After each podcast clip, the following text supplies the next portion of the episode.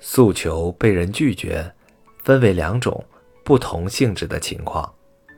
其一是日常生活中自己遇到无法解决的困难，求助于人时遭到拒绝；其二是工作上，如推销员推销遭到拜访客户的拒绝。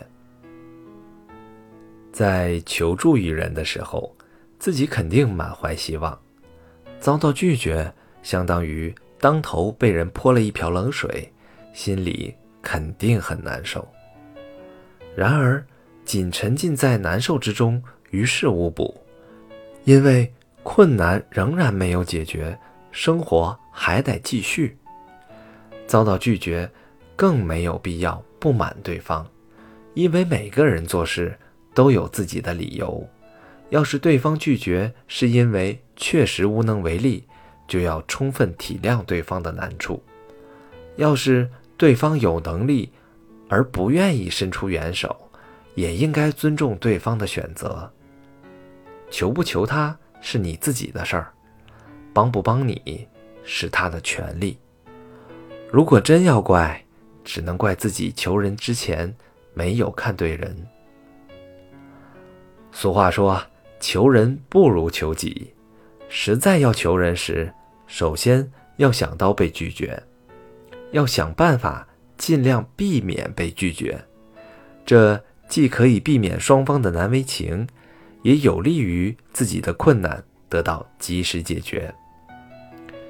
真要是求人被拒绝，也不要不高兴，更不能翻脸不认人，而是要充分体谅对方的难处，要诚心的表示。自己的谢意，使双方的关系不受丝毫损害。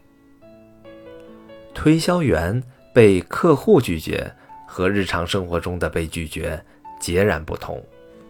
客户和自己之间首先是工作关系，你向对方推销产品或服务，成功的前提是能够满足对方的消费需要。对方拒绝的本质。是你没有能满足对方的需要，或者说没有能很好的满足对方的需要。客户拒绝的原因很复杂，有的是的确不需要你推销的产品或服务，有的是你拜访的时间不恰当，对方根本无暇听取你的意见和建议，有的是对方已经对你推销的产品或服务产生了兴趣。但仍旧心有疑虑，有的是暂时不需要你推销的产品或服务，还有的是其实已经动心了，不过是想为自己争取更多的优惠罢了。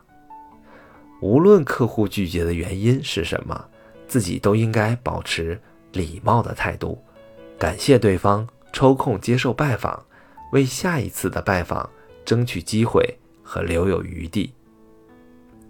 还有一种特殊的拒绝是异性之间，某一方看到心仪的对象，苦苦追求却遭到拒绝。在此情况下，当事人应该保持平和的心态。